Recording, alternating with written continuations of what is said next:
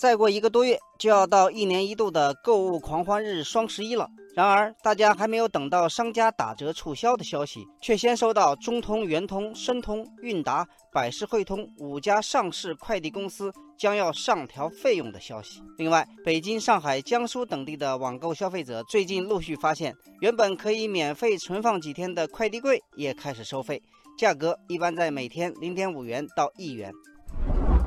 很多网友对此不禁心生感叹。网友小太阳问：“双十一马上就要到了。”今年还能疯狂买买买吗？网友静待花开说：“快递涨价，包邮变得越来越困难，我们轻松网购的时代可能真的要一去不复返了。”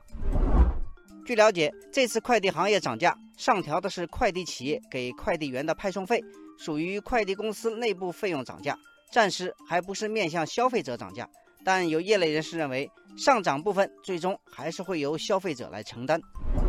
网友时光不语说。现在主要的快递公司都上市了，都有盈利压力，物流又是一个利润率很低的行业，想要实现盈利，涨价在所难免。网友加雪说，除了盈利压力，人工成本和原材料成本的上涨，也让快递公司有了涨价的冲动。目前，在大型快递公司中，只剩下顺丰和德邦还没有涨价，但是涉及涨价的快递公司已经占据了快递市场总市场份额的百分之五十二以上。可以说，快递公司涨价的大潮已经势不可挡。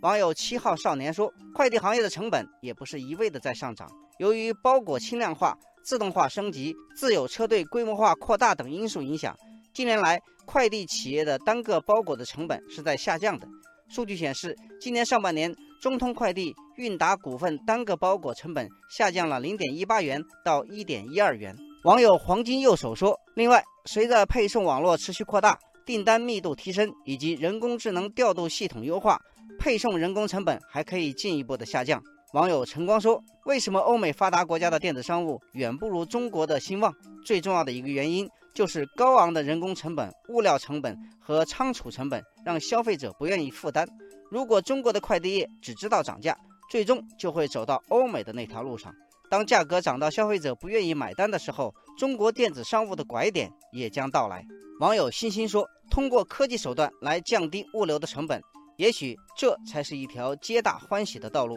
各大快递企业，你们怎么看？